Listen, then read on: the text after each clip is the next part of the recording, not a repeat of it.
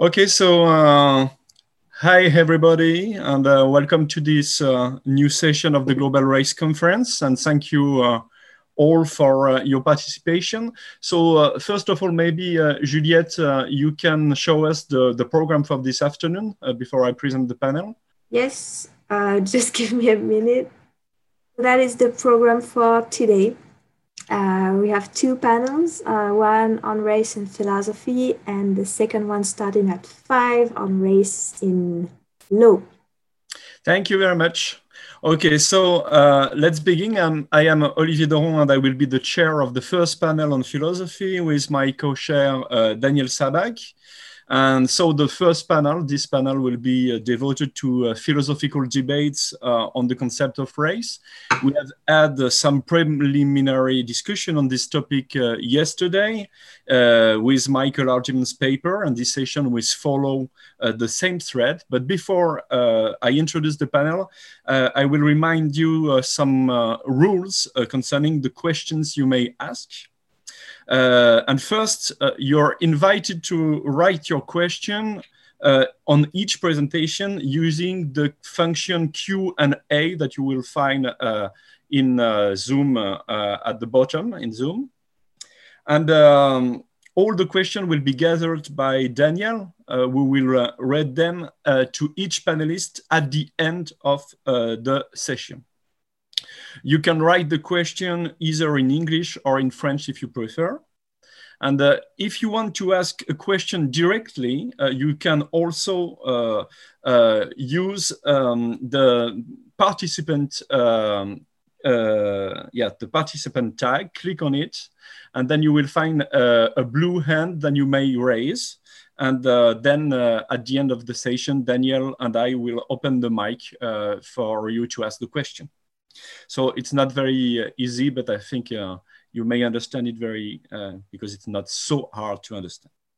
Um, so now uh, let me open the, the, panel right now with the first uh, uh, panelist, which uh, is uh, Magali Bessone. So Magali uh, is a member of the Global Race Project, and she's probably one of the most active philosophers working on race in France today. Uh, she's professor of political philosophy at the Université Panthéon-Sorbonne and has published various important books on uh, um, racial issues such as Sans distinction de race, a critical analysis of the concept of race, and more recently, Faire justice de l'irréparable on slavery reparation debates. She has also published numerous articles, both in English and French, uh, uh, in philosophical and social sciences on race. And I'd like to add a last thing that uh, she has co-edited with uh, Daniel Sabbagh an anthology on race, racism and discrimination, which is very useful uh, because it gives access to important text uh, to French readers on this topic. So Magali, the floor is yours for 20 minutes. 2022. uh, thank you very much, Claude Olivier. Uh, Juliette, can you maybe um, share your screen? Okay, great. Thank you. So my aim in this paper is to defend the hypothesis that race is an essentially contested concept, so an ECC, a notion I borrow from Walter Gallie's analysis published in 1956, who proposed it with the goal of addressing and evaluating conceptual disputes in moral, political, and social domains. After briefly recalling uh, Gallie's definition and intention, I'll specify what I think we, that is us as scholars and maybe as citizens, uh, in our scientific inquiries and public debates may gain by adopting the ECC terminology for thinking about a race. Then I'll go over the criteria that Gallie proposes for designing the ECC framework and see how they can apply to the concept of race and what it means for race to respond to these criteria. My suggestion is that viewing race with such conceptual apparatus offers a relativistic and contextualized, but not skeptic, approach toward the concept of race. So first slide, understanding race as ECC. So Gallie's initial definition of ECC is quite simple and functional. Uh, essentially contested concepts, and I quote, involve endless disputes about their proper uses on the part of their users. Although the list of such concepts remains open, justice, democracy, but also the rule of law, power, privacy, genocide have been famously discussed within such a framework. As Christine Swanton observes, there are two main points in the definition. One, such concepts are contestable and are in fact usually contested.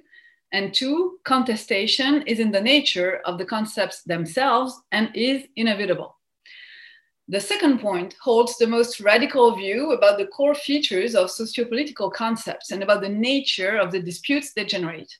The essential contestedness view cannot be reduced to a more simple situation in which a concept can be clearly defined by a canonical form or a common content, while users hold various rival competing conceptions of the said concept. That would be John Rawls's famous proposition about justice. The various conceptions of justice, according to Rawls, offer different interpretations of the common core of the concept of justice. But in contrast, here, Gallie's essential contestedness view claims that disputes arise because of the complex nature and open texture of the concepts themselves. Understanding this point allows us to have a clearer view of what obtains in our debates about normative concepts. Disputes are not accidental. They do not simply focus on marginal cases.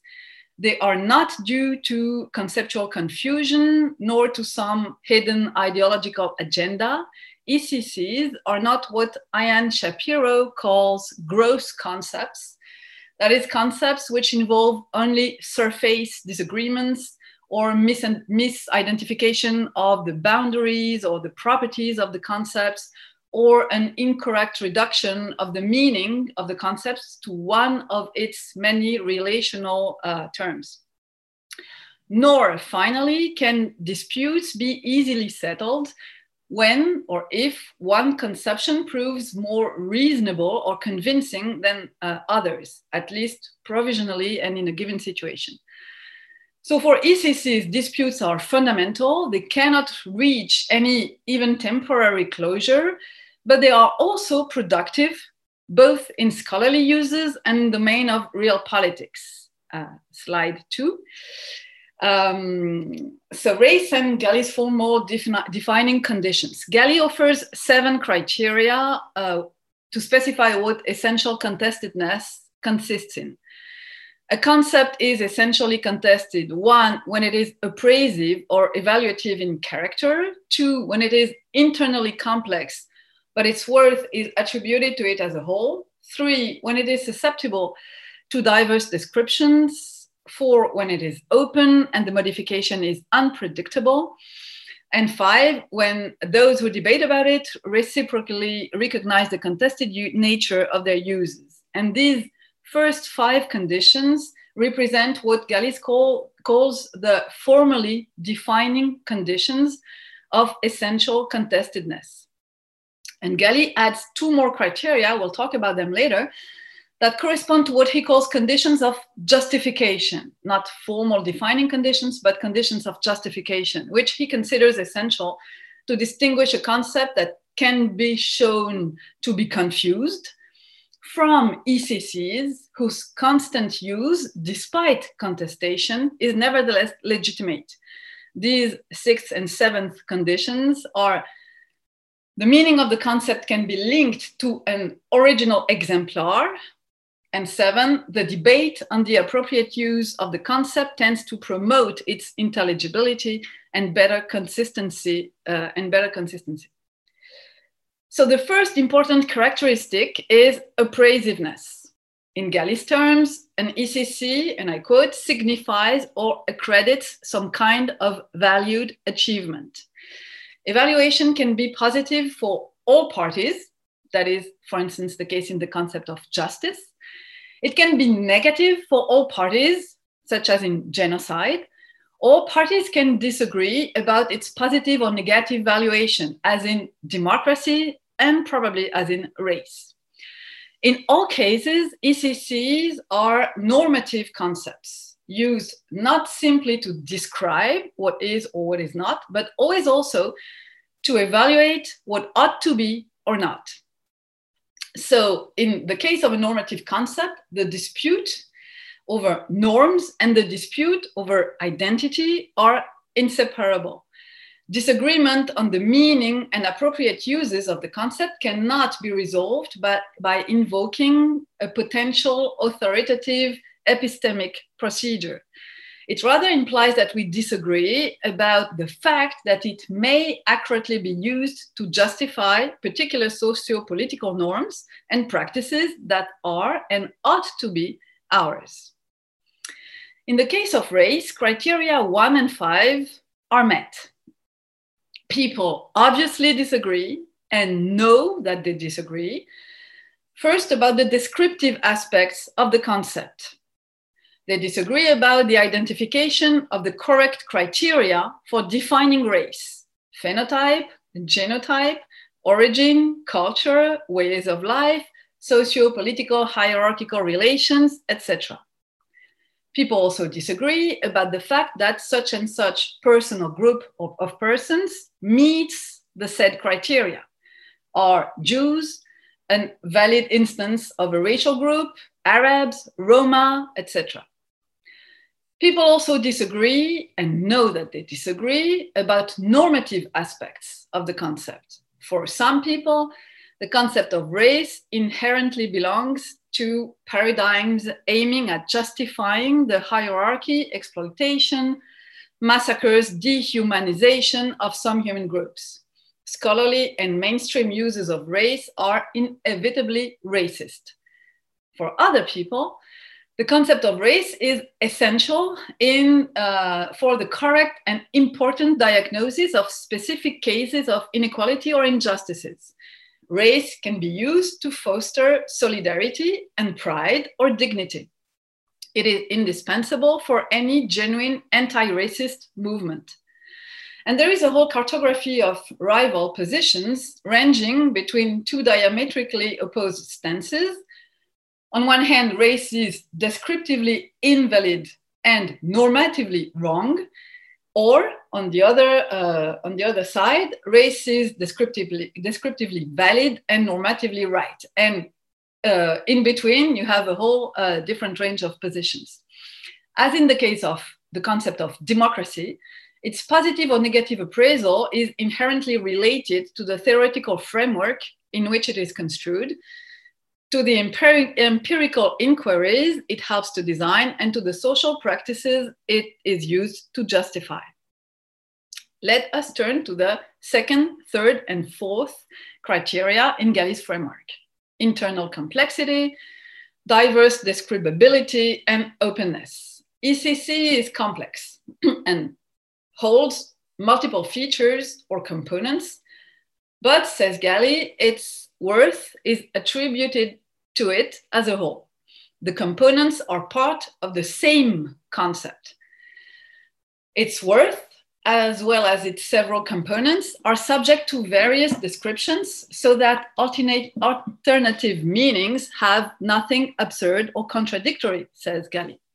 Users may emphasize different aspects or dimensions of a concept depending on the type of inquiries, methods, projects they are pursuing, they may characterize the concept in different ways, and the meaning and definition of ECCs is susceptible to unpredictable, constant evolutions and revisions depending on changing circumstances. So, does race meet these three criteria? Uh, next slide, please. Regarding internal complexity and diverse describability, as Sally Haslanger observes in her reply to Jeffers, Glasgow, and Spencer in the recent book, What is Race, uh, that the, uh, the four of them co authored. Uh, Quayshawn Spencer may hold that, and I quote, races are genomic ancestry groups corresponding to the OMB classification of people into American Indians, Asians, Blacks, Pacific Islanders, and whites. because Spencer's question is can we identify some biological race categories that may be relevant for medical research in the US context? And Sally Haslanger herself may hold that, and I quote again, races are racialized groups, that is, those groups demarcated by the geographical associations accompanying perceived body type, when those associations take on evaluative significance concerning how members of the group should be viewed and treated, and the treatment situates the groups on a social hierarchy. Because her question is how can we describe and explain patterns in human interaction, racial ideology, and durable forms of social stratification? The questions, the concerns, the inquiries are different, and, says Sally Haslanger, those race concepts are not necessarily contradictory because they are not addressing the same issue. Biological racial realism and social constructionism are replies to very different versions of the question what is race? The concept of race is complex. Rival descriptions emphasize one feature or another, and they both, and they all maybe, can be valid. Uh, next slide, please. Regarding openness, both uh, set variants are explicitly or implicitly addressing a specific linguistic context. The question, what is race, takes on meaning for competent users of English. It is also the case for Michael Hardimon's proposal of a minimal concept of race. We heard it uh, yesterday. That simply seeks, and I quote, to capture the basic intuition that race is essentially manifest and to account for, quote again, the fact that human beings exhibit morphological differences statistically associated with differences of geographical ancestry. And he writes, he writes in his 2003 paper, the ordinary concept of race is our concept. It is part of our discourse, our practices, the emphasis is his, uh, our conceptual repertoire.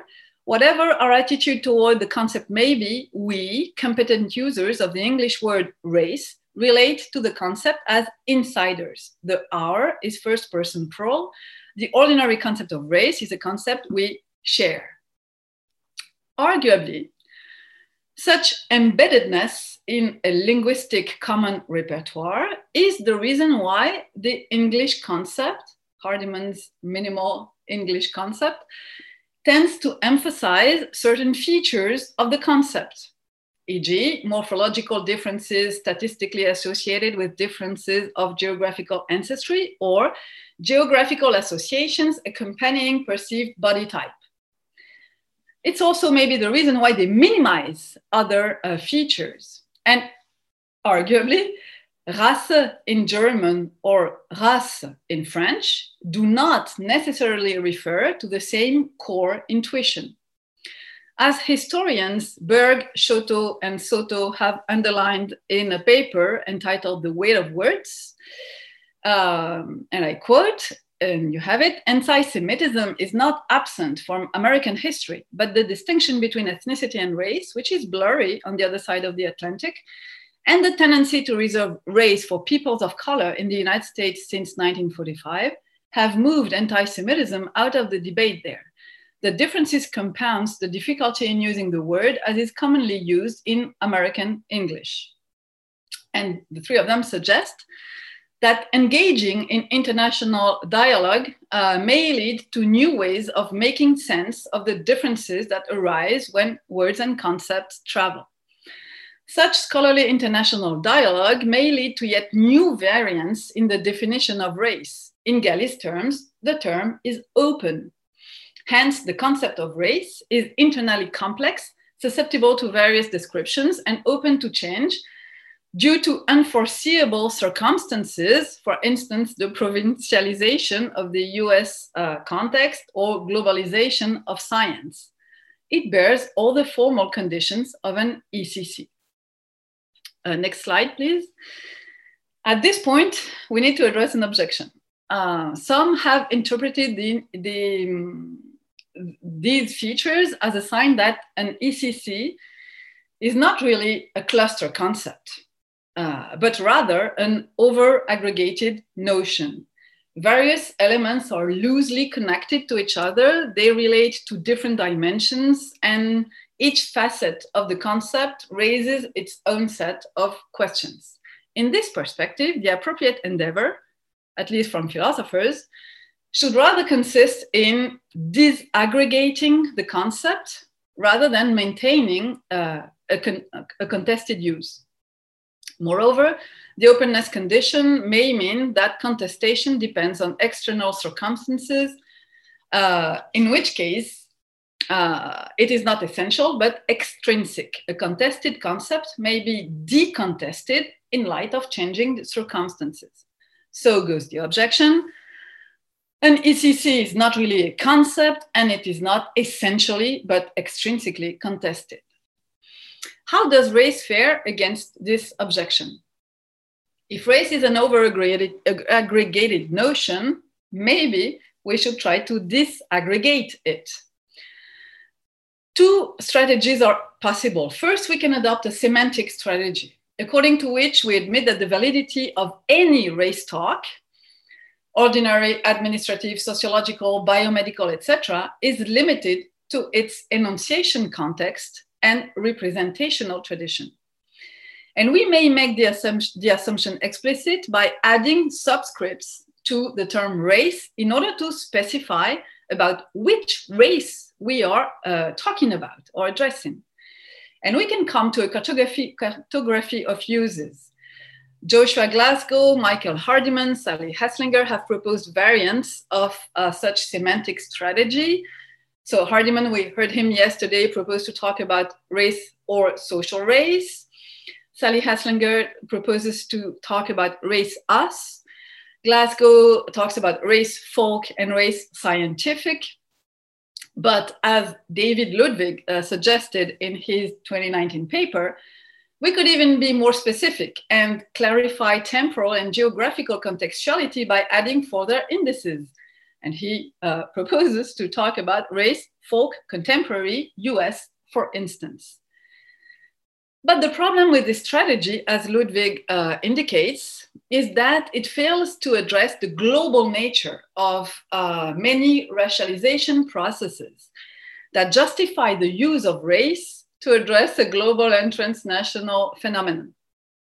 Second, and almost reciprocally, we need to find the right grain size or cluster distribution uh, so that it doesn't appear arbitrary or nor tend toward the potential infinity of microspheres, uh, each, each having um, their own competing rival conception of the context, of the, the concept. So we may want to try the second uh, strategy, normative strategy. Following Cécile Laborde's strategy about religion, we may eschew the term to focus on the values it realizes and show that these values are plural and multidimensional. Last slide. We should side, sideline uh, the concept altogether in this uh, approach. The theoretical and normative mistake is to think that we have a single concept, race, which is at stake in all various claims about it. This strategy appears to be in line with uh, the first condition of justification, I talked about it earlier, uh, offered by Gallie, that is an essentially contested concept's uh, continued use is justified if the different appraisers uh, refer to a, an original exemplar whose authority is acknowledged by all contestants.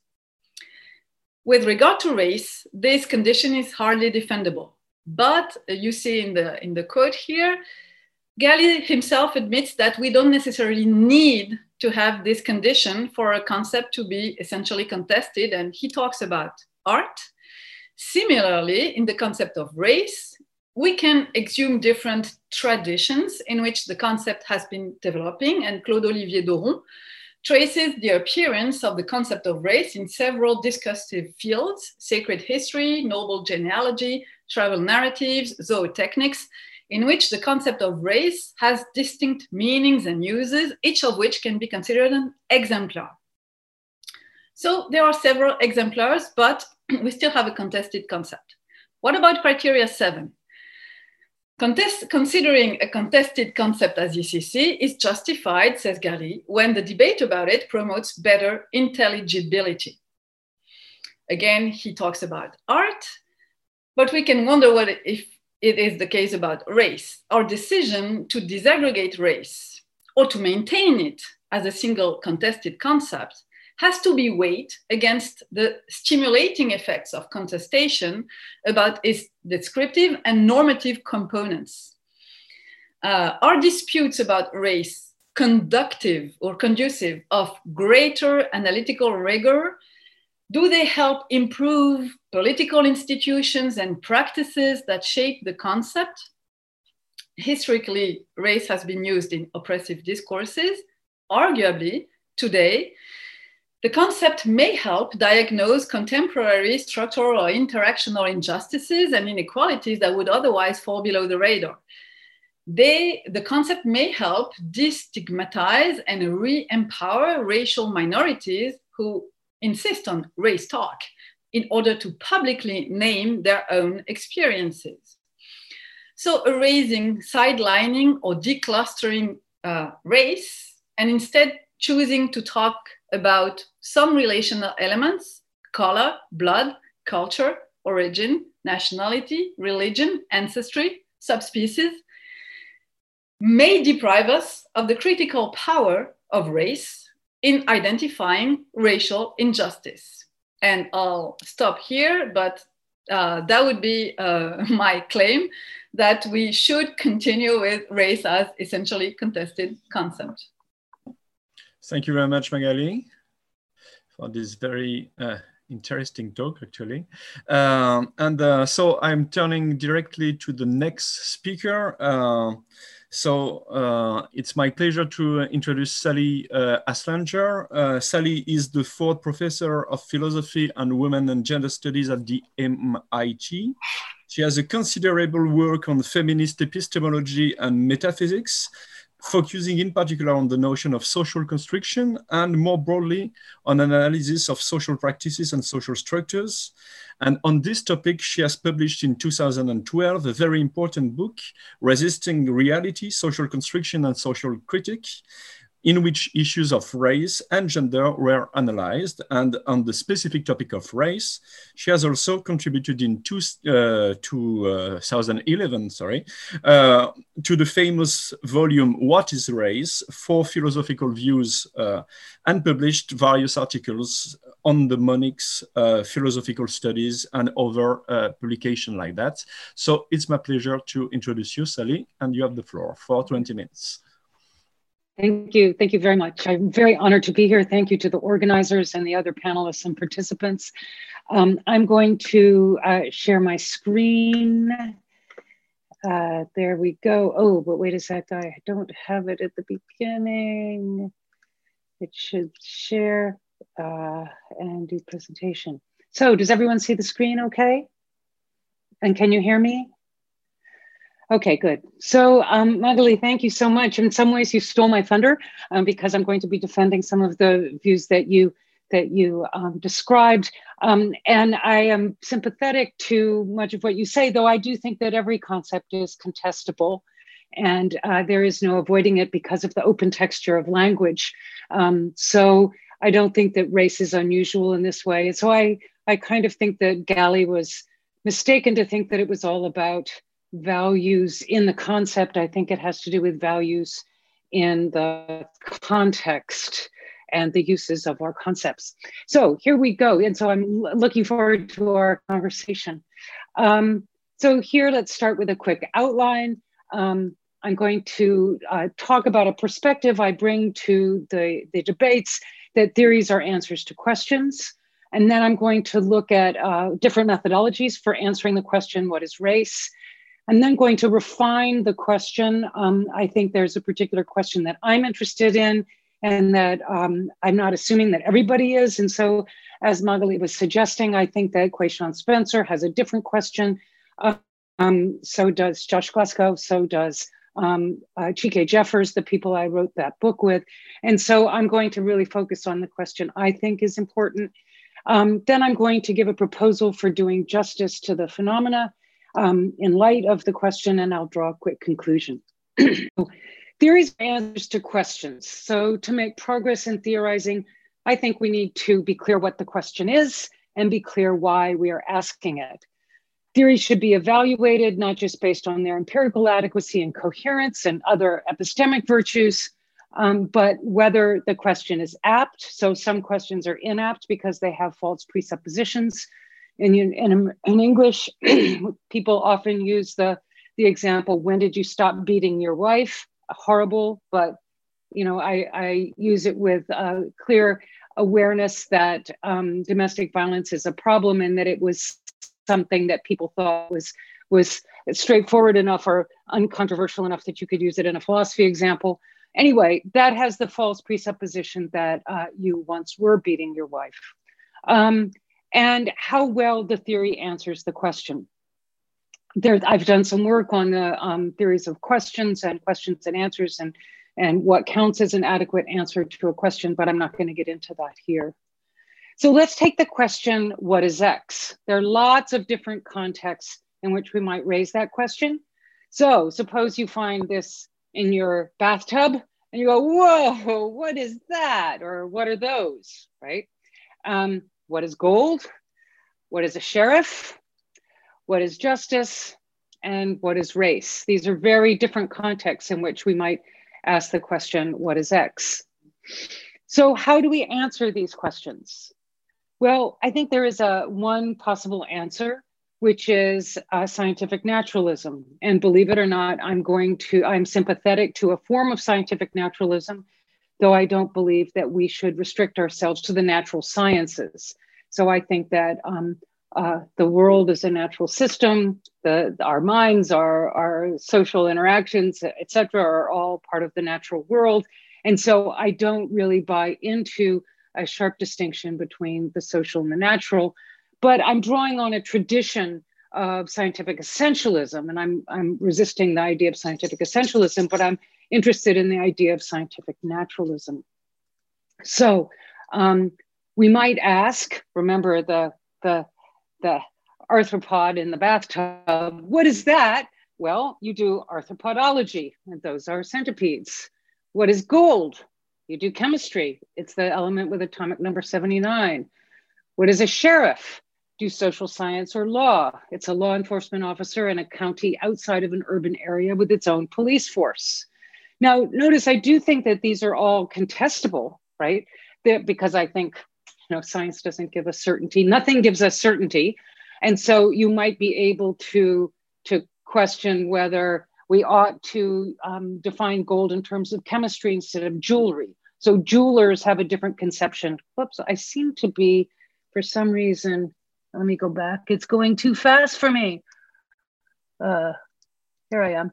So I think that we might um, uh, think that gold might be defined in other contexts for other purposes. Um, uh, for a sheriff, it does seem to me that um, we might think that, well, we have to change the, the responsibilities of a sheriff. We have to rethink what sheriffs have the power to do, et cetera, et cetera.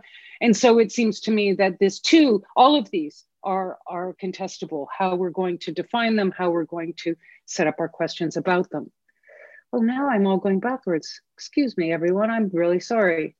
So in these cases, however, we start with paradigm instances um, in the naturalist approach, uh, consult experts about what unifies the set of things in question, taking correction where ordinary judgments go wrong.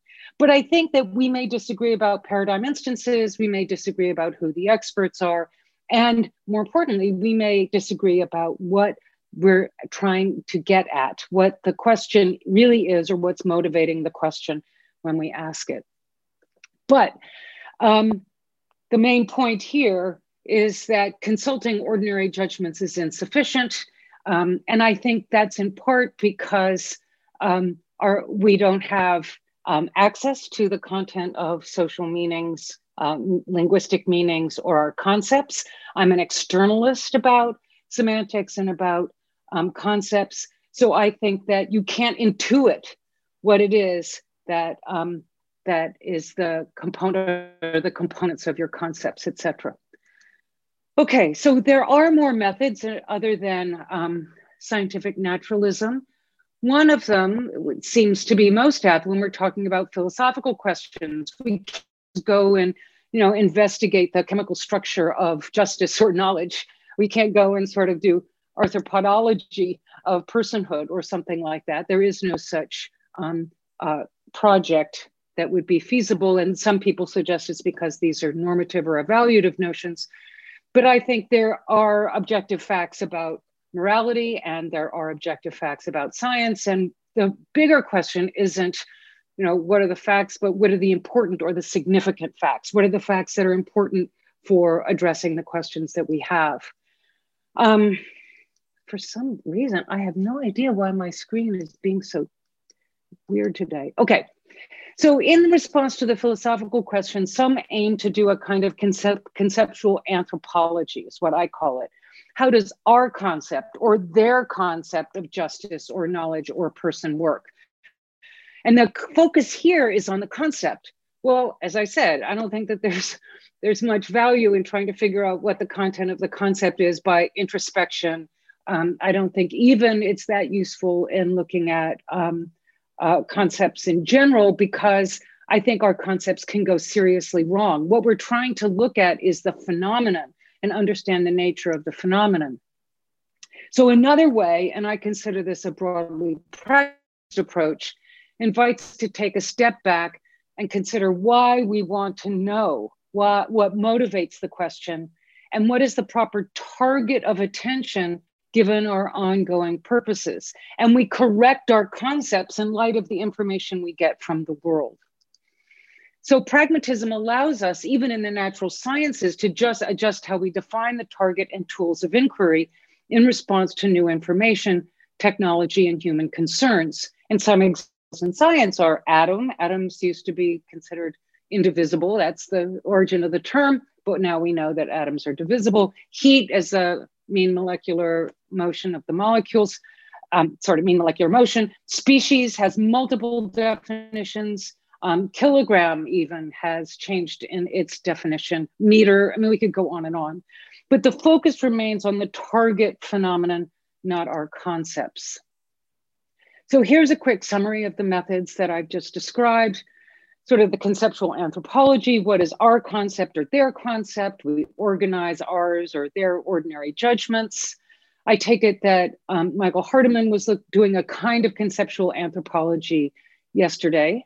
And I think when um, Magali was talking about the, the race in the US, I think that that's a kind of conceptual anthropology. What is our concept? And I have undertaken that, and I'll say a little bit more about this before, because people sometimes, when you give um, a more theoretical definition of race or anything. They say, well, that's not our concept. So we don't have to pay attention to you because you're just making things up. And I think that that's problematic, but I'll come to that a little bit more. So, on this conceptual anthropology, we might ask what is the Brazilian concept of race, or what is the US concept of race, or what is Kant's conception of race? And so, what we're just trying to do is gather data about the concepts. But of course, concepts may go badly wrong. So the scientific naturalism point is what is the kind we're tracking, or at least we're attempting to track? And here we draw, employ empirical logical methods, various kinds of methods. So who or what constitutes the white, black, Asian, etc. race? What, if anything, do these members of these groups have in common? And then pragmatism, what kind should we be tracking to address the questions or concerns we bring to inquiry? both of these will so both conceptual anthropology and scientific naturalism may be relevant but the pragmatist says well that tra- that kind that we're tracking with our language is not really the important one or that concept we have is really misguided so the pragmatist says what is the important kind for making sense of the phenomenon in question and on this approach we may find that it's useful to employ these other two methods though unlike the others, it allows for revision, amelioration, and recalibration. So it's a kind of, okay, find the question, figure out what we're trying to track and why we're trying, trying to track it, figure out what we have been tracking, figure out how we think about what we're tracking, and then sort of make adjustments along the way to do better. Okay, so pressing questions. So I think that the target phenomenon for critical race theory, and this is me, I'm not saying it has to be the target phenomenon for everybody. I do think it is the target phenomenon for critical race theory, not as much for, for people in the bio, you know, um, biological sciences and such like that. But I think the target phenomenon is racism and those groups who suffer from it. So our inquiry is motivated by a political current concern.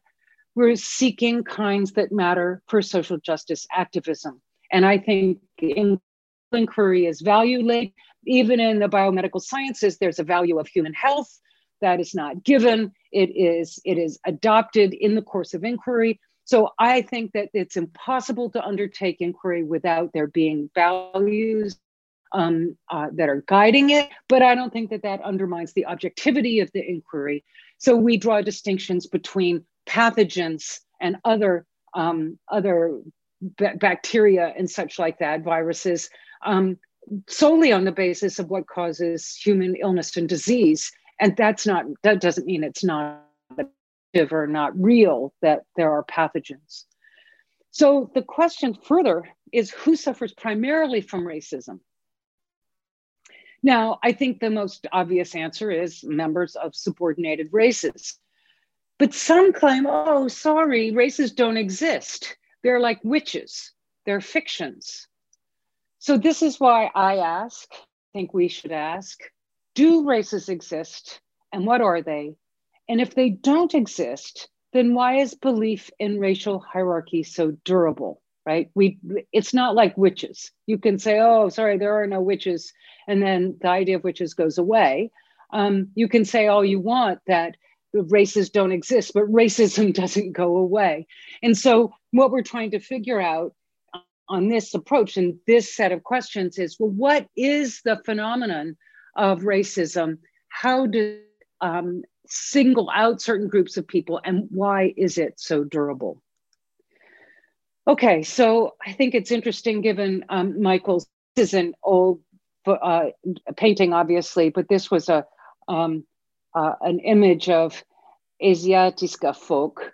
Um, and they do not look. I mean, um, Michael said yesterday that that these human uh, racial groupings are people who look alike, and it doesn't seem obvious to me. Um, so let's look a little bit now at uh, social scientific naturalism. So suppose we start with what are races and consider scientific naturalism.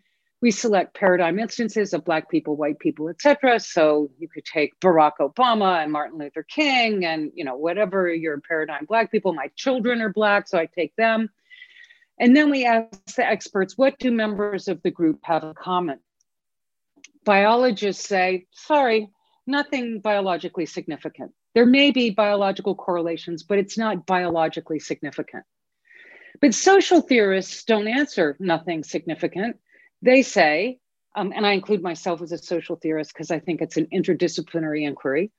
There are groups marked in a social context by reference to perceived or imagined physical features associated with ancestral links to a socially meaningful geographical region which, given the local ideology, makes them systematically vulnerable to practices of social stratification in that context. Okay, so the marking is social, the ideology is social. Yes, there are perceived or imagined physical features, um, but these are, are not, the, the definition is not a biological um, conception of race because lots of bio, um, social uh, phenomena depend on marking through uh, perceived or imagined physical aspects of things. Um, so, and then mine also, in addition to the sociality of it and the inclusion of the reference to perceived or imagined features, it does include this issue of social stratification because remember, what we're trying to do is isolate a group that is the subject of racism. We're interested in social stratification we're not just interested in, in human difference, right? Oh, diversity and difference, that's so wonderful. No, we're talking about social injustice and groups that are subject to social injustice. So then, after we get something like this, we generalize to note that the process that happens not, not only to produce the dominant five racial categories, but in a variety of historical situations. So the Tutsis and the Hutus were racialized. That there was a process of racialization. And this is um, also the case in parts of, Europe, of Asia and parts of Latin America, that um, groups are racialized on the basis of this marking and a certain ideology. Now, notice yesterday I, I asked Michael, well, what about uh, groups of people um, in, a, in a region who maybe have an inherited disability or inherited distinctive physical feature? Um, would they count as a race? And I'm, I asked him that not just for the fun of it, but because it's something that um, I think is worth raising about even this definition, because I think that it, it potentially, unless we get more specific about the kinds of markings or the kinds of ideology, we may not be able to isolate race specifically. Okay, so in short, races are groups produced through a process of racialization that, uh, that is characterized in this way. Okay, but the conceptual anthropologist is likely to resist you're just changing the meaning of the word. This isn't recognizable as our concept of race. So to say that races exist in this sense is compatible with saying that races in the ordinary sense don't exist. So this is one of the reasons that I have spent time talking about what is race in the US or race subscript US. It's because I want to resist the claim that the conception of race that I'm talking about is just a made up conception that doesn't match our usage has nothing to do with how we normally um, use the, the concept or use the term.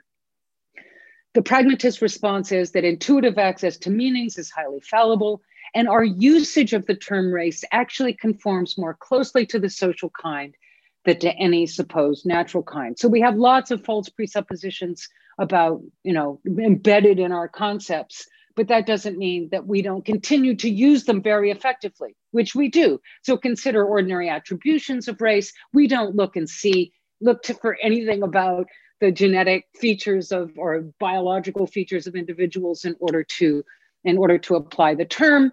Um, the applications of the attributions of racial distinctions have very important historical, practical, and symbolic implications. And we use racial language um, to explain um, and to uh, do induction on certain patterns. So, in healthcare economics and social networks, racial attributions are extremely valuable. Moreover, coming back to it again, if our concern is social justice, the crucial thing is to identify the process of subordination that creates the races encountered in everyday life. So, here is a very brief sketch of what I consider the bigger picture about systems of uh, racialization. And so, um, in the, the central phenomenon is there's the color marking, where color is a kind of technical term that means any of the kinds of markings that take on significance with respect to origins of ancestry. Um, and that uh, is linked through ideology, through structures of subordination and privilege, it produces racial positions in politics and law and work and social networks, racial norms. So, for example, whiteliness what is it to be a good white person? Um, what is an authentic white person? This also comes up in what is authentic blackness. Um, so, you get the notion, I don't know if you have it in France or in Europe, but Oreo or Twinkie that are black on the outside, white on the inside, or Twinkies are, are light brown on the outside, white on the inside. Um, they're not authentically Black or authentically brown. Um, and these racial norms, these racial norms are important because they make you suitable, if you abide by them, to participate properly in these social positions.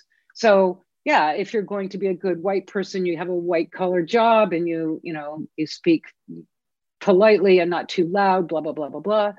Um, okay. And then the, there's a kind of racial symbolism, certain kinds of narratives and images that support these uh, adherence to social norms, uh, the racial norms in particular. And these enable us to develop self-understandings, unconscious habits, etc., that um, I have us identify with the particular values and, and images, etc., that then make us again suitable for um, these racial positions. So this is a kind of interpellation that happens in an Althusserian notion that you get interpellated through these norms and symbolism and self-understanding to participate in the racial positions um, that are hierarchically uh, uh, sort of maintained. The other two images here has to do with um, intersectionality. So I think that uh, you think about gender and class, um, that overlays and gives us slightly different positions, slightly different norms, symbolism, and identities if you're a Black woman or a white man, et cetera, et cetera. Okay, so what's my conclusion? If we ask what is racism and why is it so durable, then an answer should attend to the processes of racialization that position groups of individuals within durable social hierarchies. This process is not just about bad attitudes. It's not just there are racist people out there and we got to sort of bad actors and we've got to sort of correct their bad attitudes, but also about laws, culture, identities, and material conditions. So I take racialized groups to be races. Some maintain that this violates our linguistic intuitions. Others maintain that the term race brings with it problematic racialist assumptions. I've, I've suggested that this um, isn't necessarily the case, um, that there are ways in which the definition I've given does justice to a lot of the linguistic practices that we have. And, and our linguistic and social practices are open-ended and revisable. So I want to take um, I want the the Mug, Magali's point a bit further. All of our linguistics and practices are open-ended and revisable because language is just another social practice. And we are situated inquirers, and, and the question is how we should go on, given where we have been, where we are now, and where we're trying to go. Thanks. This is just, I always think people leave their screen with the thanks for your attention screen, and then people just stare at it. And I think, well, if you're going to stare at it, let me give you some information. So this is a this is a map of of Boston and the median household income and the disparities. Oh my God, can you believe it? Pretty bad, pretty bad. Thank you very much, Sally. Uh, and thank you for the, the way of concluding, which is really uh, I agree, uh, more interesting than the usual way of concluding uh, with thank for your attention. Uh, thank you for your talk also because it shows very clearly how philosophy and social sciences and even history actually can be connected in the way you are, you're describing it. Uh, so we are turning now uh, uh, to our last panelist. so it's really my pleasure to um, uh, ask David Ludwig to, to talk. I'm very happy actually to meet David because I have read some article of him, uh, so I'm happy to to to see him right now. Uh, a very good article on the, against metaphysics uh, of uh, race. And uh, so David is an assistant professor in philosophy of science at Wageningen University. I'm sorry for the way I pronounce it.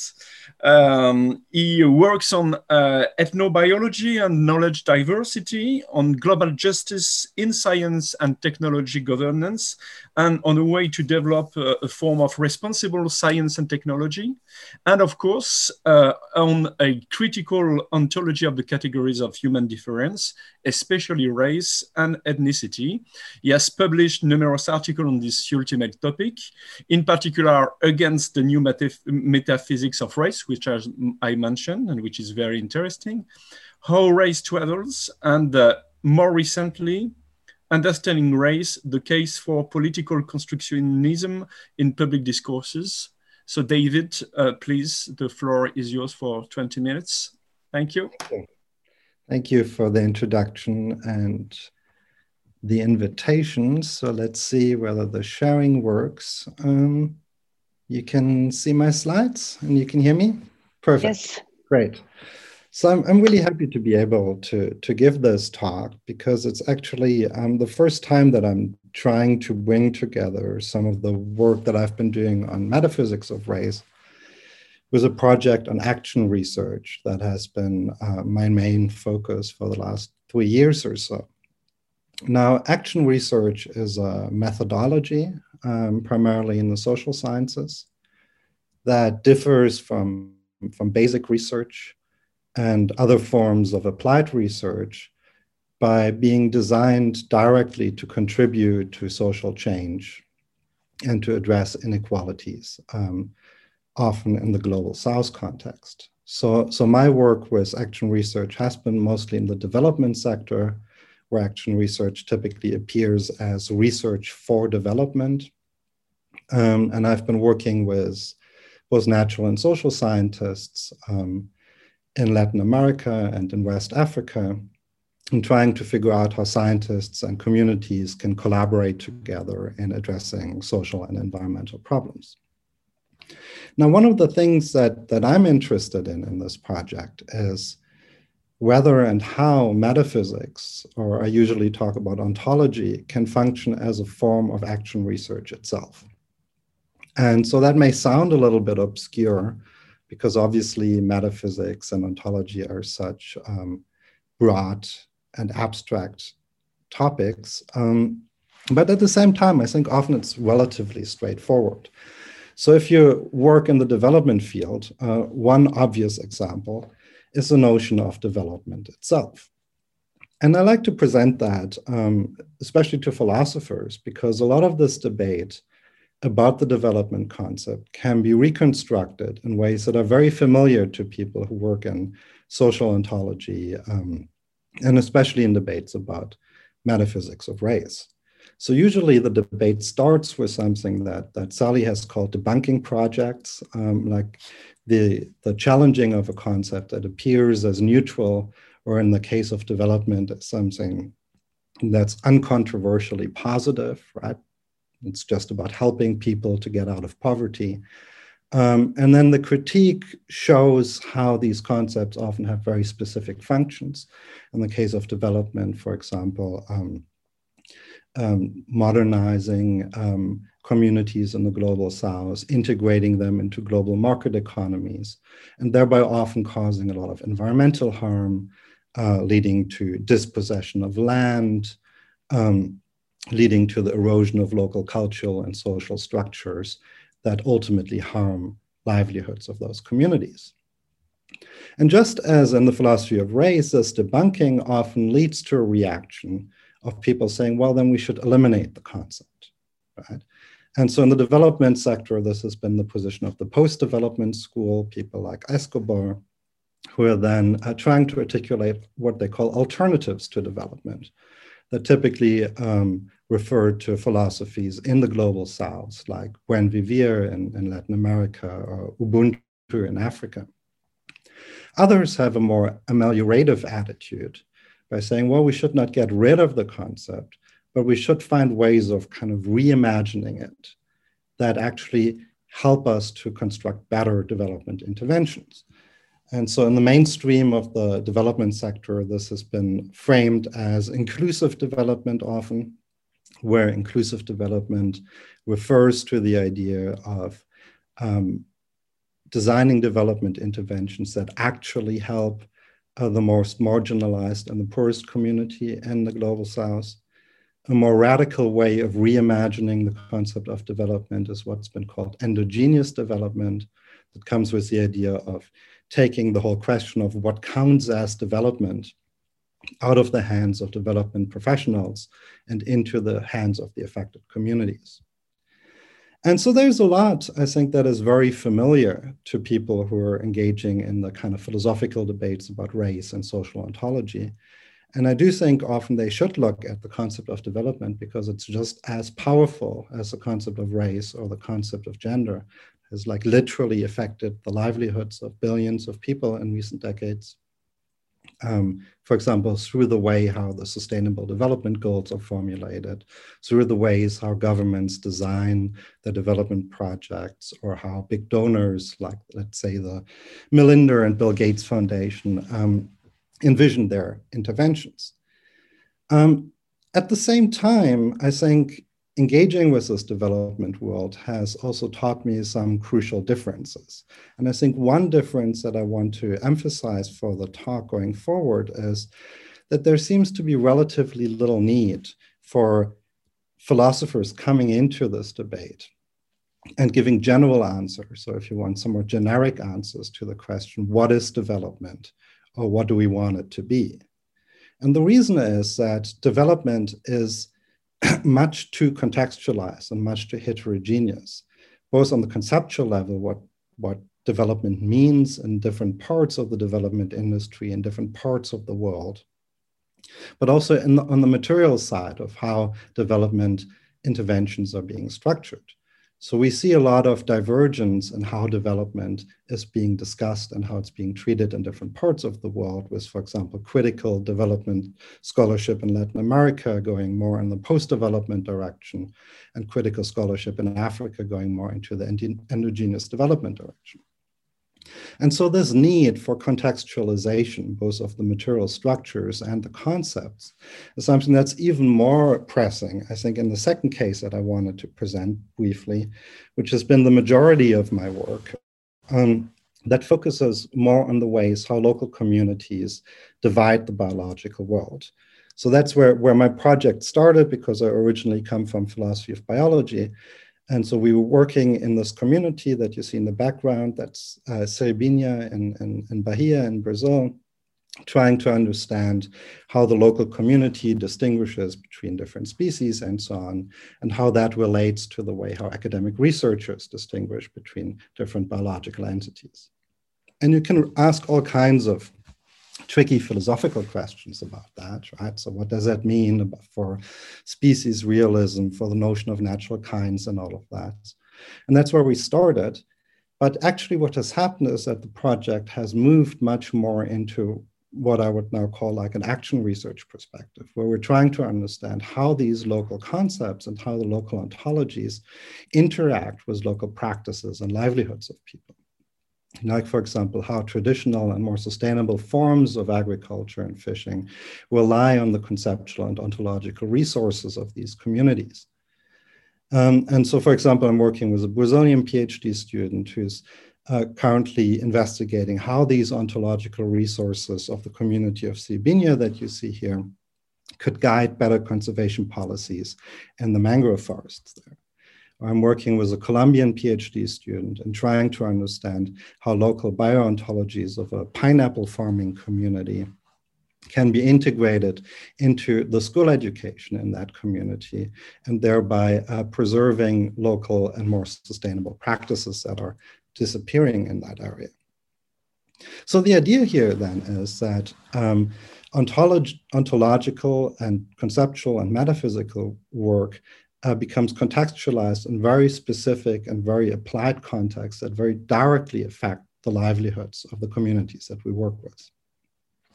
And one thing that I've been wondering for about for a while is in what sense does it make sense to to think of metaphysics of race here as a form of action research itself, or to what degree can it function as a form of action research? And I do think that there are a lot of reasons to be optimistic. Um, obviously, racial concepts and racial structures matter in so many applied contexts. And philosophers have developed very complex and sophisticated tools that could help in our discussions of racial policies, of how educational programs are structured, how medical practice is structured. At the same time, I do feel that we also need to be kind of honest that that's not the reality of where metaphysics of race currently stands. And I do think that goes in both directions. Often, philosophers who are, who are um, discussing the existence and nature of race are not that eager to show in detail how their frameworks can be put in practice, let's say in a concrete policy context and at the same time people who work more on the on the applied intervention side also not that eager to engage with all the nuances of the metaphysical debate. So there seems to be some kind of disconnect. Um, and i'm sure that there are a lot of reasons for that disconnect. But one aspect that that i think comes at least from the empirical work that i've been doing is that i have the sense that there is a tension between the type of decontextualized metaphysical theories that are typically discussed in the metaphysics of race that try to provide very general answers to what race is and the kind of contextualized ontological negotiation of like how race is being imagined and how it is being materialized, let's say in a concrete educational intervention or um, in a concrete policy context.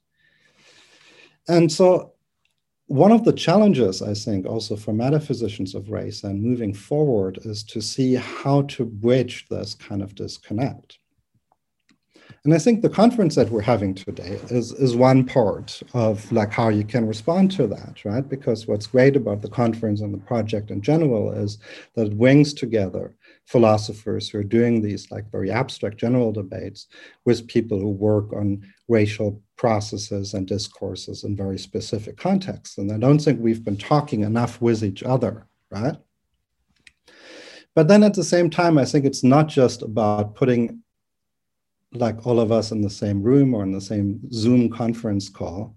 Uh, but there's also the question what type of metaphysical theorizing would be helpful in concrete practical interventions? And I'm just going to give you one example of where I feel often um, the disconnect between, between the general theorizing and the practices appears. And this example is basically um, the story of how I got involved in metaphysics of race in the first place. So I'm originally from Berlin, from Germany. I'm not a native English speaker. Um, and I moved to the US in 2012, um, actually just a week after Trayvon Martin was shot. And there was like, when I arrived, like a very vibrant uh, public discourse about race that I really struggled to understand because the way how people talked about race was just so different from the way I imagined the concept of race work, uh, working coming from Germany. So, for example, um, you've heard um, Sally present the idea of like race as a social kind. And and I was quite glad that she brought up the, the example of witches, right? Because that was like my first reaction coming as a German speaker, not being that familiar with the US discourse, to, to uh, encountering the whole debate about social constructivism. Because it seemed to me that talking about races as something that's real but social was quite similar to someone talking about witches as something uh, as something that's real but social, right? Like most of us would think that's a quite weird way of framing things if someone would say, well, witches were really real in the early modern era. They were just like social positions because women were put in very real social positions where they were treated as women, right? Most of us would not think of witches that way. And that was my first reaction encountering the idea of race as a social kind. And I just had to relearn that there are different ways of talking about race. And there are also actually good normative reasons of restructuring concepts of race that were so different from where I started from. Um, and then I started looking deeper into, into like the philosophical literature, looked at all these kind of sophisticated conceptual analysis, like what, for example, Michael presented yesterday of like a, like a logical core of the concept of race. And again, I struggled understanding that literature because that logical core was so different from the logical core of the concept of race that I was using when using the term Rasse. And so that led to, I think, on the one hand, like more philosophical puzzles, right? So, so one thing that I've been struggling with is how to use metaphysics of race, for example, in policy debates in Germany, um, if it's so difficult to kind of translate that literature into the German context. And one way of interpreting that would be to say, well, um, Germans and Americans may talk slightly different about race, but they're ultimately still referring to the same thing, which seemed something that was very implausible to me, given like the often very radically different conceptual intuitions that I had as a German speaker. Another aspect would be to say, well, they're just referring to two different things, right? Maybe Americans refer to something that's a social kind, and, and Germans are referring to something that like a like a debunked metaphysical illusion. But then it would seem like we're talking about two completely different entities, right? And that's also missing out on a lot because there are a lot of continuities that we need to understand, right? And so I think that is um, an example of where we need a more nuanced analysis in order to move metaphysics of race into practice. And I'm just going to give you one example of a more nuanced analysis um, because I've learned a lot about this uh, by reading the works of Audre Lorde, who's been who, moved to Berlin in the 1980s and had an important role in the emergence of the Afro-German community. And so um, I'm just going to read this quote which I think is very helpful, where she says, as an African American woman, I must go to the Afro German woman and say, in what ways does your experience differ from mine? One of the differences that is most obvious that I see is that there are so many more of us in the United States of America. That as African American women, we have had a history of recognition of each other from slavery on, and therefore we have a pool to draw from.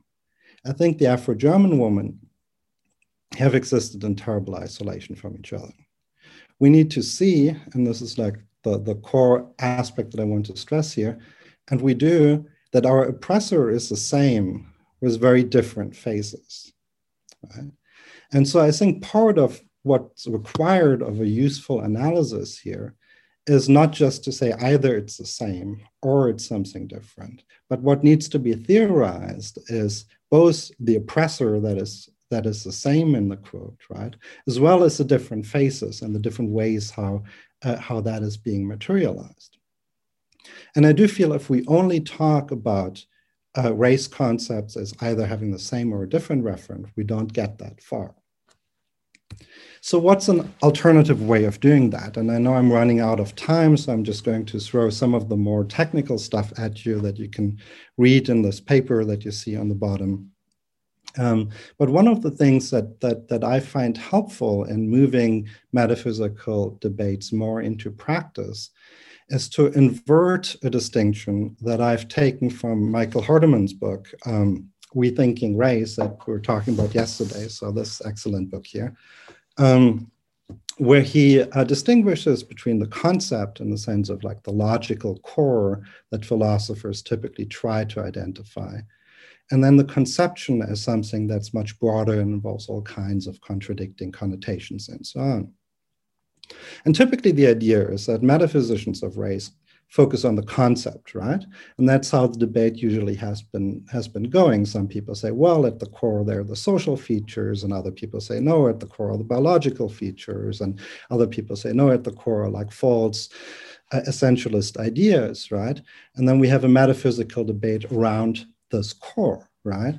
But I think in the end, that is going to distract us from developing a more nuanced analysis that sees both the connections and the differences in how conceptual and material structures uh, operate. So that's what I try to visualize here in, in, these, in these pictures on the on the top right, you see like two different race conceptions that relate to different properties. So B stands for biological, C for cultural, S for social, and D for debunked. And you may think of the one on the uh, on the top left as like more like the American one, where, where race has become very strongly associated with like social features, and the one on the right, more like the German one, that remains very strongly associated with like essentialist and racialist ideas. So you can analyze the, differences between those conceptions while also being um, sensitive to the continuities that exist and the similarities between them. Um, and then you can take it to the next level. And I don't really have much time, I guess, to talk about that. So let me just give you one brief example of moving it from the conceptual to the material level, because then you can also look at how these different properties are connected with each other in different contexts. So let's think of B1 like a biological property, like having um, ancestry in South Asia, and a cultural property, like having a university degree. Um, if you apply that to Canada, right, um, having ancestry in South Asia is a positive predictor of having a university degree because it's an ethnic group that's most educated in Canada, right? If you apply to a different geographic context, like for example, um, Qatar, um, it's a negative predictor because most people from, from South Asia are construction workers or other um, laborers without university education. So, in that sense, moving from the general debate about what is race and what is at the core of the concept towards the conceptions and the underlying material relations between them, I think would allow metaphysicians of race to actually become involved in these kind of nuanced interventions that are necessary to contribute to policymaking, to contribute to educational interventions or the way how medical interventions are being structured. In that sense, I guess my, um, my conclusion is um, optimistic, but cautiously optimistic in the sense that I think that philosophers and metaphysicians of race can contribute to practices, and metaphysics of race can be a form of action research. But in order to do that, it has to move beyond the general and somewhat generic debate about what's at the core of the concept and embrace the messiness of both the racial discourses and the racial structures behind them. Thank you. Thank you very much, David. Uh, thank you very much. And so uh, uh, now we are uh, we have I think something like uh, almost uh, 30 minutes, a little bit less than 30 minutes for the for the discussion.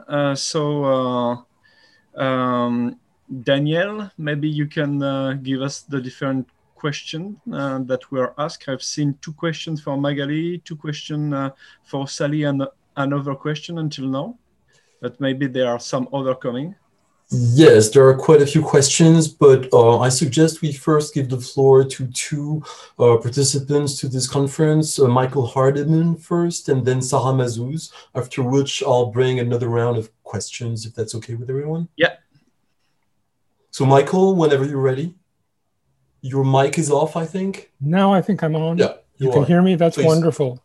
Okay, so again, this is a question for Sally. First of all, I liked the paper, the presentation. That was very helpful and interesting. Um, you said that your guiding question is why is uh, racial hierarchy so durable? Well, that's one of your guiding questions, and it's a question that I share. Um, so, um, what I wanted to ask is whether you think it's possible to account for the durability of racial hierarchy uh, without adverting to the existence of phenotypically marked ancestry groups, and not just groups that are thought to be phenotypically marked ancestry groups, but groups that really are such. Um, and the reason for pushing that is I think that uh, phenotypically marked ancestry groups are races in the minimalist sense. And so the thought is uh, that uh, the existence of these groups uh, plays a role in the uh, continuing uh, belief in racial hierarchy. And as long as that's uh, not recognized, uh, the account uh, is going to be incomplete and the effort to undermine racial hierarchy is going to be inadequate.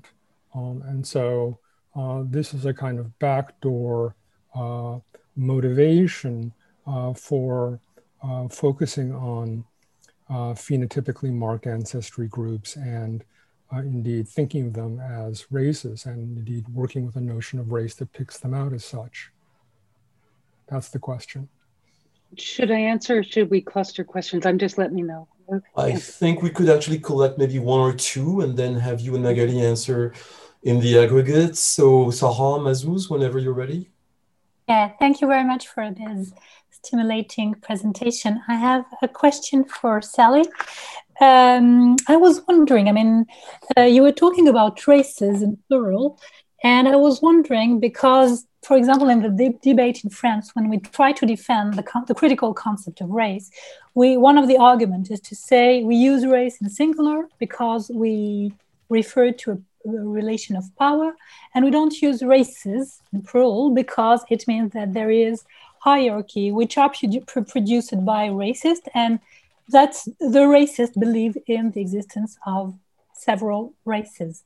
So I was just wanting to have your reaction on that, given that if we use, I mean, when you understand race as a, um, a relation of power, as an abstract relation of power, such as gender or class, that enables you then to grasp and understand the um, how racialization uh, plays and uh, works in various situations. And, and so it's, so race enables us to understand the mechanism or the, the, the logics of racialization and not exactly the content of racialization. So that would be the question. Thank you. Okay, maybe two more. Uh, there is one by Jérôme Lange, and I think I just gave you the floor manually. So whenever you're ready, it's yes, for David you. Ludwig specifically. Exactly. I, I just had a, um, a question of clarification because uh, David Ludwig, you gave a, um, a, a table in, on one of your uh, slides uh, comparing the word race to the German word Rasse and it said AAAB or something, but I don't think you actually explained what that meant. So I was just wondering. Okay, and maybe one final question from Zakaria Zubir that I will read aloud. So bear with me for a second. It's a question for Sally Haslanger.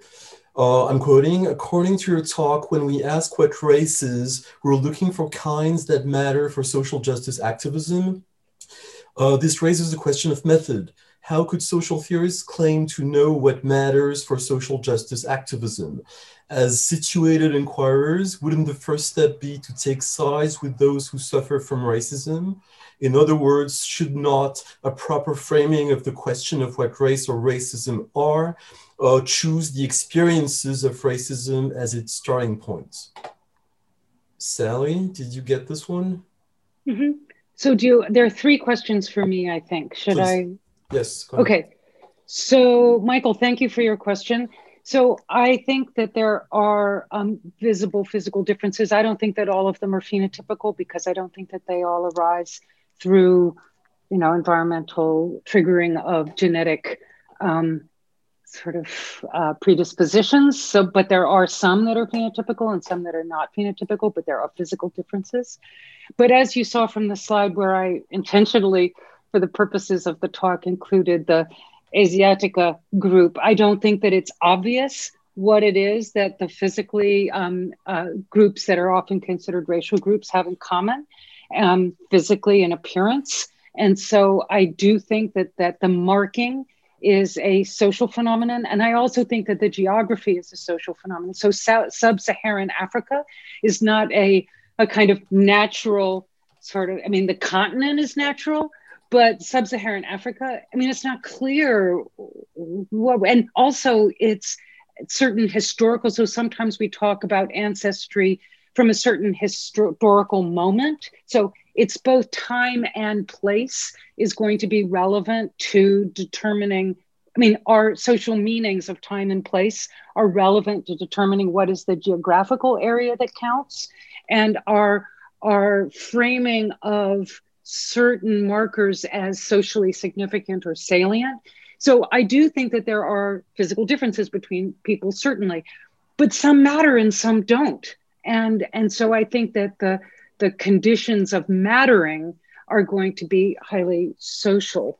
Um, and so it's not a, a, a biological conception.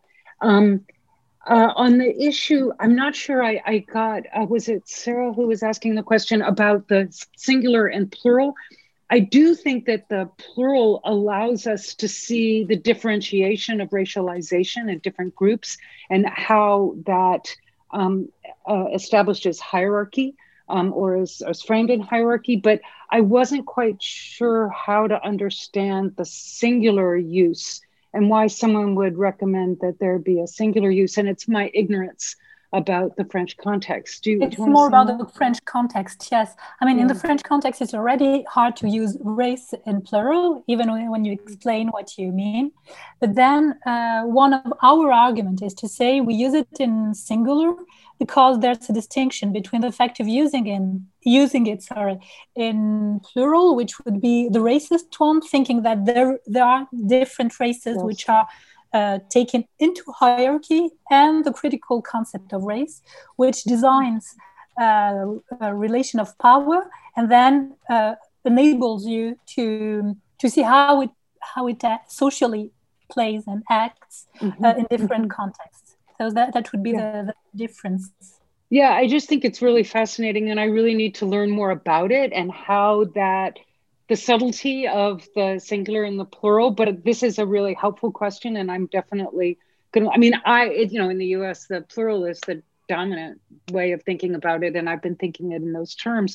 But I should rethink, I should stop and sort of look at these different different um, strategies. Um, on the issues for for social justice, so I have a a paper just come out in a festa for Axel Honneth, where um, I reject the distinction between the social theorist and the social activist. I myself am a social activist. I'm very engaged in social activism. And I also think that, yes, we have to listen to the voices of the most affected, but people in dominant positions are also racialized. And I feel as though I'm entitled to reject the racialization of me as a white person because it puts me in, in situations of power that I abhor. And so I do think that in when we're thinking about race, um, there's I'm not just an ally to people who are racialized as of color because I take myself to be, and Jodi Dean's view, a comrade. We are working together to undermine racial hierarchy, just as I take men who are feminists to be working with women to undermine gender hierarchy. And they're not just our allies, because working together to is the only way we can disrupt systematic um, you know systems. But if you're interested more in my um, epistemology here i have a paper you can find on my website. It's not yet published. It's called political epistemology and social critique in which i talk about consciousness raising as a crucial tool for gaining social and political knowledge of injustice. And so i do argue there that in liberation movements we do need to put um, those who are seeking liberation, you know, in a in a in a core epistemic position. But it's not. I mean, I'm involved in this every day of my life, right? This, and I don't see myself as a theorist standing outside of the activist work. So it's a it's a complicated question, but I and I appreciate the, where you're coming from, but it's it's something I am trying to take into account. Okay, um, maybe at this point, a couple more questions from the audience. Uh, there is one about witches uh, for Sally specifically. And the question basically is uh, there are plenty of places in the global south, but also in the north where actual people keep on believing in witches. And so this has cultural implications for this has concrete implications for what they do and to the extent that this is the case, uh, why is race that different from witchcraft? Um, so that's one question. And there's another one about the race versus ethnicity distinction from Carlo Maldonado. Um, uh, who suggests the following why simply not adopt a conventional definition of race as phenotype and a conventional definition of ethnicity as uh, being cultural and historical this is what many uh, international organizations do. This is also what has been done in the US up to a point by some fragments of US sociology. So what's wrong with that? Um, and then there is Tobias and Michael Naffy. So I'll give the floor first to Tobias Hübinette. Tob Tobias, are you still here? Uh, yeah, I'm Please here. go ahead. Yeah. Yeah, yeah. I have a question to, to Magali on uh, which I I think you saw it also on the chat, but I, I read it or I condense it basically. So, so uh, yeah, thank you for your uh, uh, excellent presentation. And given given that the, the concept of race is uh, uh, well not just highly contested, but also means uh, different things, right, in different linguistic communities, and such as the one that I come from, the Scandinavian languages communities or the German-speaking community, etc do you think uh, it, it, it, will ever be um, possible at least to find some kind of uh, uh, common ground given that there seems to be i mean um, um, kind of a con conceptual chaos at the moment right? Um, and i know this is just a i mean a general question on the whole concept of race which i mean uh, could be directed to to everybody taking part in this conference of course.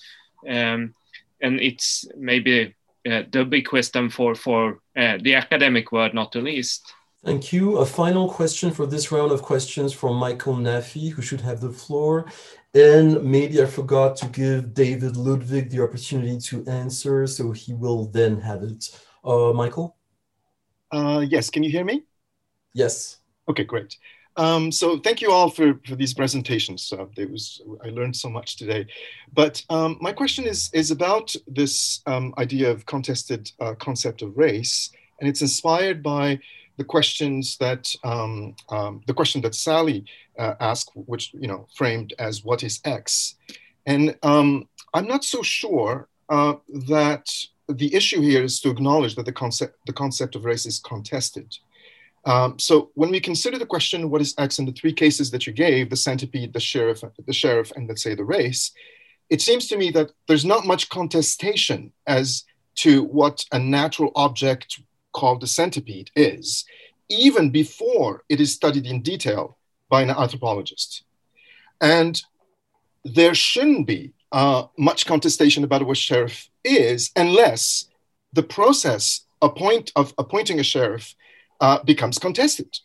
Uh, and we all know that this is not so far fetched when we look at the situation, current situation in the US presidential elections. So it's, it's, it, it, is it not the case that the problem here is not about so much about contesting uh, that the concept is contested, but um, how it is defined. Um, uh, it's not even how it is defined or even about the purpose for its definition, because the purpose is also not uh, always clearly avowed. But is it not really about how and who constitutes separate human groups? In other words, about process and authority, and if that and how that particular process and that particular authority uh, could be contested. And and I'm, I'm just going to on a final sort of note on this is I, I am uh, in, in this regard I'm, I'm I'm looking at Sartre's reflection about what is a Jew and the shift in his answer from Réflexion sur la question juive, anti-Semite and Jew, um, to his answer in critique of dialectical reason um, is interesting because in the first one, he, defi- he says that the Jew is basically defined from without by the anti Semite. And then in the second one, he moves to more dialectical process involving, of course, uh, as a result, various agents and as a result, contestable for that reason. I'm, I'm sorry, I hope I was not too long and I hope I was clear. no, that's fine. So maybe first David, then Magali, and then Sally. After which, if we still have time, we'll take a third round of questions. So David, whenever you want.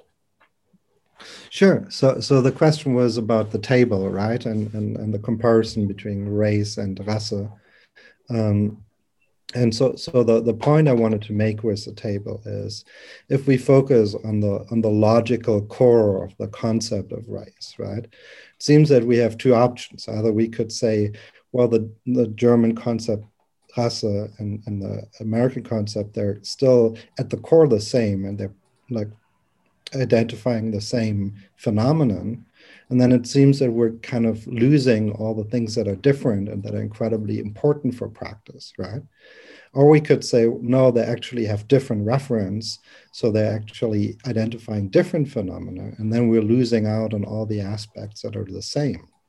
So that was the point with AA, where it's like the same referent, or AB, where it's a different referent. And so that was part of the motivation of trying to move beyond analyzing the conceptual core towards trying to analyze the conceptions in their richness and that that should be something that metaphysicians need to focus on if they want to contribute to practices. Magali? Yes. Uh, thank you. Thank you for your questions. Um, I'm, I'm not sure about the order or uh, which question I should try to reply to first, but uh, since I have to be Tobias' question also written, and I was actually uh, replying to him while uh, uh well while listening to the to the rest, um, or, or, maybe I'll start with Tobias' question. So about the the chaos. Um, so do you think that will it will ever be possible to find some common ground? So I would say that it seems to me that among um, academics competent uh, about the racial question, and this is, I understand it as a very wide comp- competence, okay, or criteria.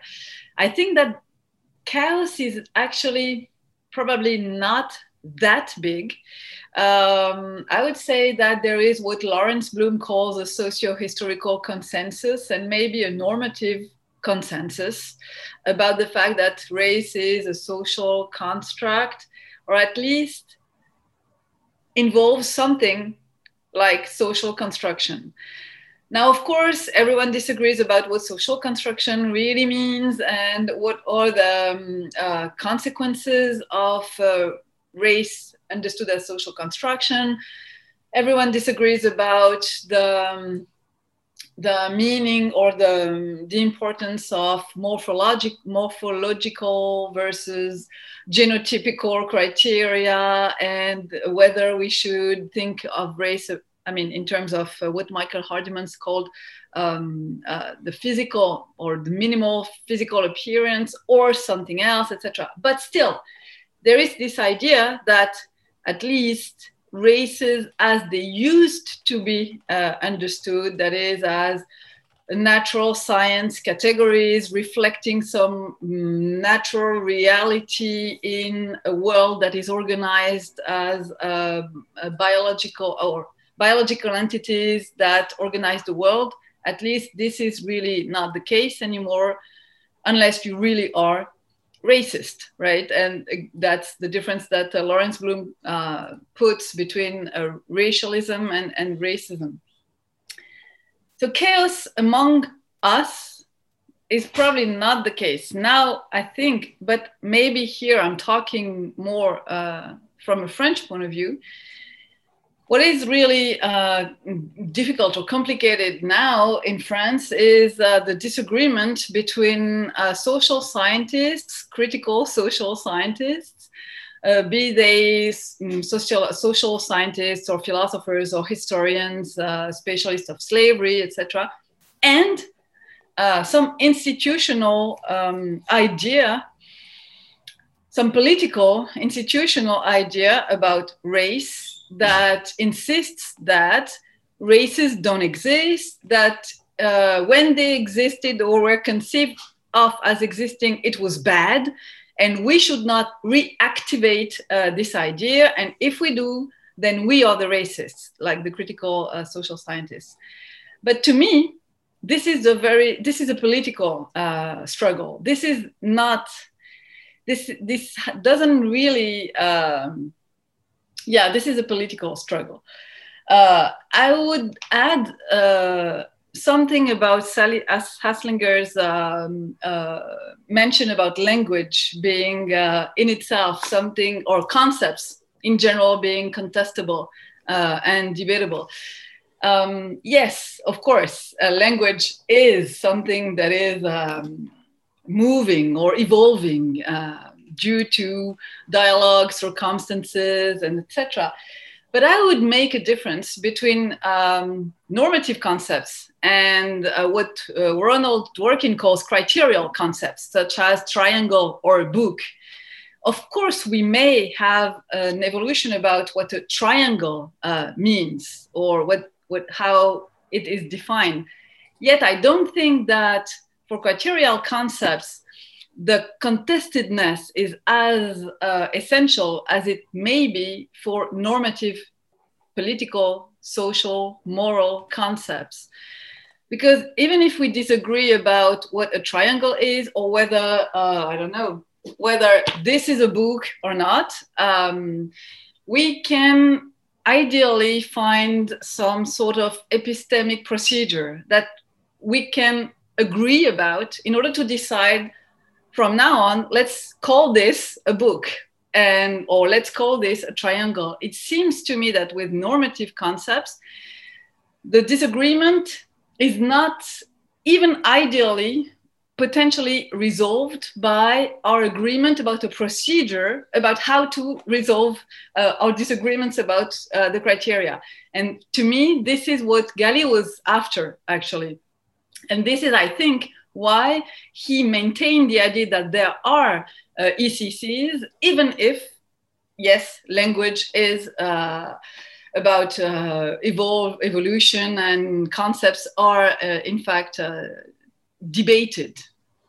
Thank you, Magali. Sally, your mic is off. your mic is off, I think. Yeah, yeah, I'm yeah. getting it. I'm getting it. Okay, sorry.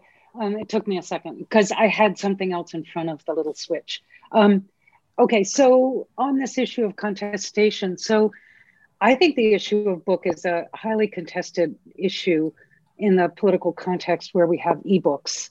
And so when I buy a book, do I get only the ebook or only the paper book or what do I get and what do I have a right to and that there's and yes we can come to some arrangement but I think that we come to arrangement typically because of the capitalist infrastructure that wants us to pay as much as we can for books. And then there's contestation about the capitalist infrastructure and the and intellectual property and whose property is it and what is the nature of that property? Is it an abstract object or is it a physical object and etc so books seem to me an ex- a great example of where contestation political contestation and economic contestation is really crucial. Triangle is a harder case, I agree, um, but I think that that that's a kind of special case that I would want to set aside for for logic and math and and more abstract conceptions. Um, I think they're I think that they're contestable, but it's highly theoretical.